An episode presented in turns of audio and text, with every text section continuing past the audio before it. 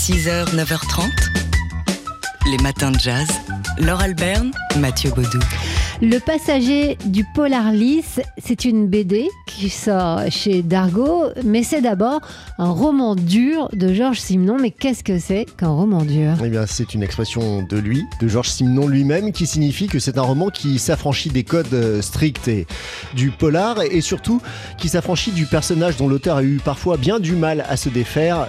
Bien sûr, j'ai nommé le commissaire Maigret. Maigret, donc, n'a pas embarqué en février 1930 à bord du Polar Lys ce cargo mixte qui part dans les fjords norvégiens avec et c'est le sens de mixte, quelques passagers exceptionnels. Il, aurait pourtant pu euh, enquêter, ce commissaire, sur la mort par overdose d'une jeune femme dans un atelier d'artistes de Montparnasse. Peu à peu, euh, avançant dans l'intrigue, euh, comme le polar lisse dans les glaciers, on va faire le lien entre cet événement, donc la mort de cette jeune femme à Montparnasse, et les passagers de cette traversée, parmi lesquels, sans doute, Hein, le responsable de cette mort. Alors, on, à l'intrigue hein, qu'on vous raconte, on serait presque davantage chez Agatha Christie que chez Simon ne serait-ce cette ambiance délétère, ces névroses et autres secrets qui se cachent derrière de fastueuses apparences. Alors en BD, ce que donne ce roman dur, eh bien c'est une intrigue tortueuse, habilement scénarisée par José-Louis Boquet et pour les dessins un magnifique travail de, Christian Caillot, véritable peintre maritime qui nous offre des plans à couper le souffle. La couverture d'ailleurs de cet album paru chez Dargo ne ment pas, dans un bleu profond avec ce cargo qui fend la nuit et l'eau des fjords. On part pour un fabuleux voyage avec ce passager du Polarlis, donc signé Boquet et Caillot, qui vient de paraître dans la collection Simon, les romans durs. Et maintenant, vous savez ce que c'est qu'un roman dur? Les matins de jazz. Vous avez forcément vu déjà un bâtiment de Norman Foster qui est à l'honneur au Centre Pompidou à Paris. Un bâtiment en vrai ou en photo à Londres ou à Paris, au Koweït, à Pékin ou à Hong Kong, dont il a conçu l'aéroport. C'est d'ailleurs l'une de ses spécialités. Cet architecte anglais à la tête d'une agence de 1800 salariés a reçu le prix Pritzker. C'est la récompense suprême de l'architecture. C'était en 1999. Il a été anobli par la reine Elisabeth la même année. Et euh, Norman Foster est un expérimentateur et un collectionneur. D'ailleurs, dans cette exposition présentée au Centre Pompidou, dans la galerie 1, euh, euh, c'est-à-dire la galerie la plus prestigieuse, hein, c'est la première fois qu'elle s'ouvre à l'architecture, eh bien, c'est une exposition qui est davantage, bien plus qu'une exposition d'architecture, puisqu'elle montre également les collections de Norman Foster qui sont autant d'inspiration. Oui, il y a notamment des voitures prototypiques dans cette salle présentée comme un, grand coffre à jouets, un véhicule de collection vous accueille, ainsi qu'un planeur en, suspension. Il est pilote Norman Foster, un camping-car aérodynamique ou encore des sculptures de Brancusi. On a l'impression d'entrer chez lui pour cause. Hein. C'est l'architecte lui-même qui est derrière cette grande exposition à la hauteur de sa démesure. Cette expo, c'est donc l'occasion de plonger dans l'effervescence d'une création sans cesse renouvelée. Hein. De nombreux dessins, de nombreux carnets de croquis en témoignent.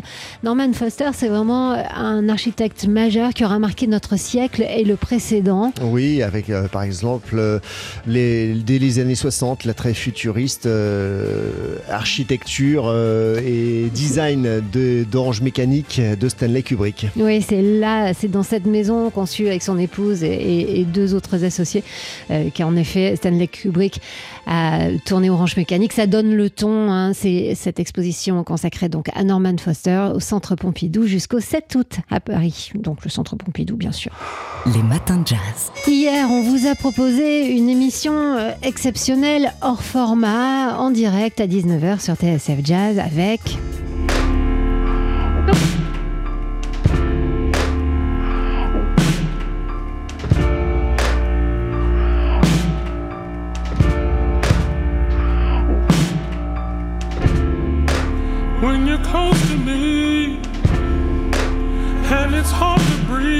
feel the thing inside.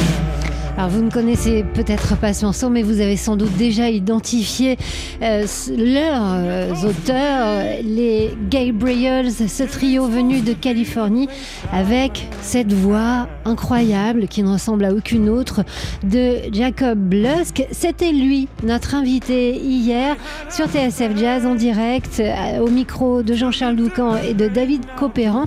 Jacob Blusk qui nous expliquait que bah, ça a quand même pas mal changé sa vie, cette révélation de Gabriel ces derniers temps.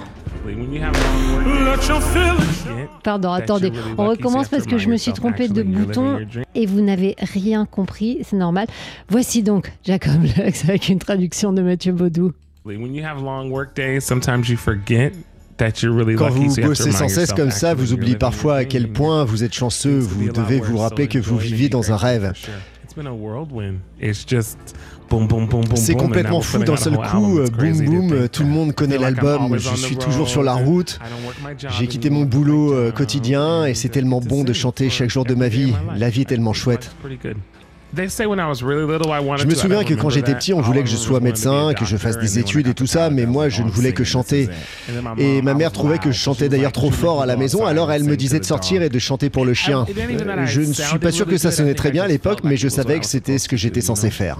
Voilà, donc si vous avez un chien, n'hésitez pas à aller chanter pour lui parce que vous deviendrez peut-être euh, après la révélation vocale hein, des années 2020 et quelques poussières. Ça faisait deux ans qu'on attendait euh, d'avoir euh, les Gabriels au micro de TSF Jazz depuis qu'on avait été renversé par leur premier morceau. Voilà, chose faite. Gabriels, que vous pourrez voir sur scène, ce sera le 10 18 juillet prochain dans le cadre du Nice Jazz Festival. Quant à cette émission, vous pouvez bien sûr l'entendre en entier dans nos podcasts. Les matins de jazz. Le silence est d'or. Oui, Allez, ça va. Vous pouvez reparler, Mathieu, euh, parce que euh, on a des choses à vous dire, on a des choses à partager avec vous, et notamment ce qui s'est passé hier euh, sur, dans ce studio d'où on vous parle à midi. Eh ben, il était midi. Eh ben, hier, c'était un trio qui était dans le studio de TSF Jazz euh, au micro de Jean-Charles Doucan. Un bugle, un saxophone et un piano euh, pour le nouveau projet du saxophoniste David Elmalek. Son album s'intitule Traveling. Neuf compositions qui l'accompagnent parfois depuis des années et euh, qu'il est venu présenter donc hier midi dans notre studio avant un concert qui donne ce soir au Sunside dans le cadre des concerts à la bougie et ça s'y prête pas mal la musique de David oui, Elmalek. Parce que cet album Traveling est un album certes voyageur, mais aussi extrêmement atmosphérique. La preuve avec ce morceau que vous connaissez pour l'entendre dans notre playlist et qu'on a choisi de vous faire écouter dans cette version bah, euh, inédite et forcément euh, exclusive pour vous les auditeurs de TSF Jazz. Aux côtés de David Elmalek, on écoute Pierre de Bettman au piano et euh, Johan Loustalo au bugle.